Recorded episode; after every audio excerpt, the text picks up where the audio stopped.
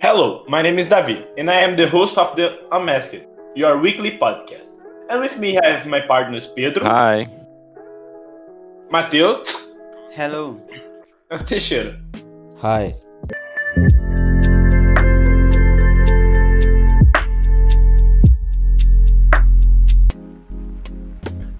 I think everyone has already noticed what is happening in 2020.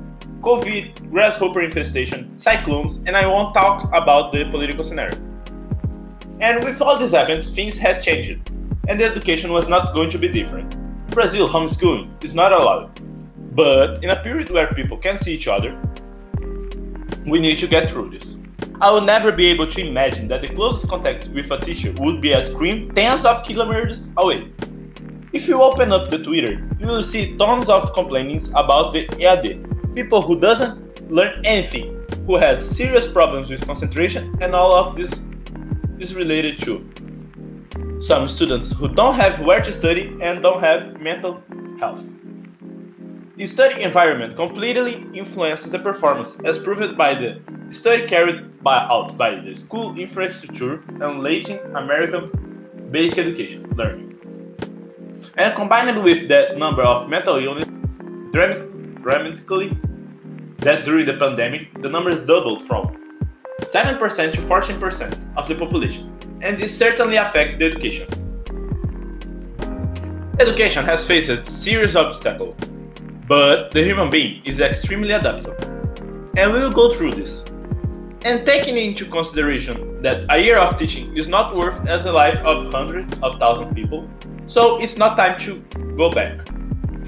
Uh, Pedro, how is your experience with homeschooling? It's been different, but I think it's necessary in parts. There were many changes in our habits and daily life during this quarantine. And one of the most significant changes was the job market and how it affected a lot of people. And some had to adapt to new COVID scenario. Uh, Davi even mentioned the statistics on the issue of EAD and on the job market too. If we go to the get the statistics, the unemployment rate in the face of the pandemic has grown again and made the unemployment rate reach the highest percentage in two months, with around uh, 12 million unemployment people according to the G1 website, and the rest of people who adapted had to choose the home office. However, this creates some challenge in people's lives, such as loneliness, the fact that you no longer have contact with your co-workers or other people on the street.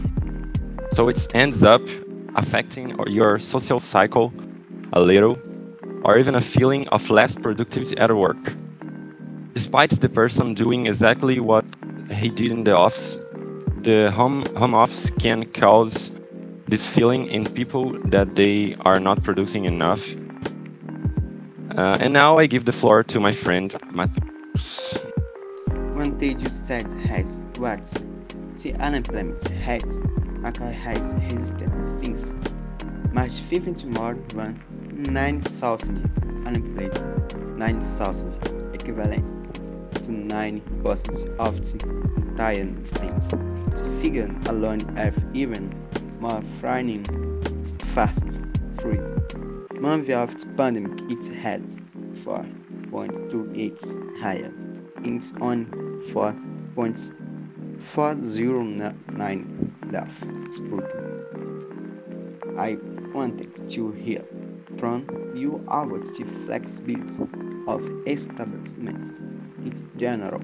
Do you have this sensitivity and compassion to respect the organ and protocol?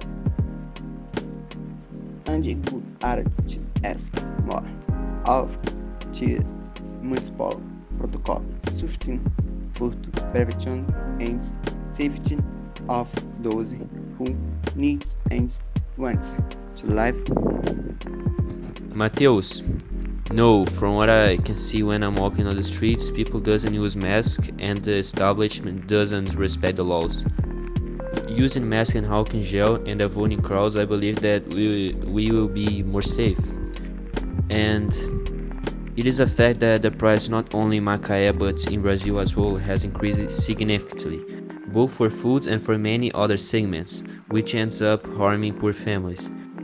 As a result of the pandemic, the real developed to the level that many industries prefer to export food to other countries, thus receiving dollars and only selling a small part to the country itself, receiving in real, which caused the increase. The increase also comes from the law of supply and demand, and as the supply of food has declined because the industries are preferring to export and the demand for food has increased, this has caused them to increase the price to offset the profit. David, I have two questions to you.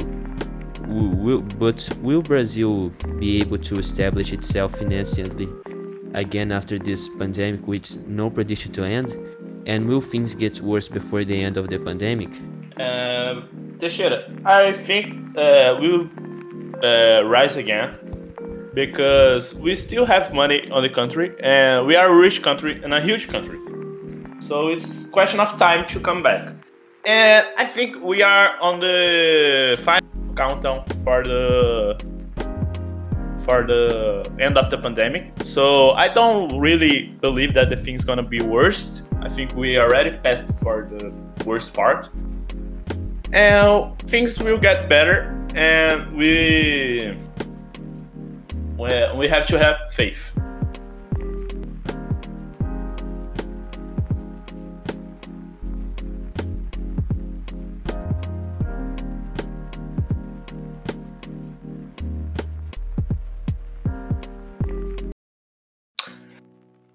That's it, guys. That was the podcast. Thanks, thank you for listening.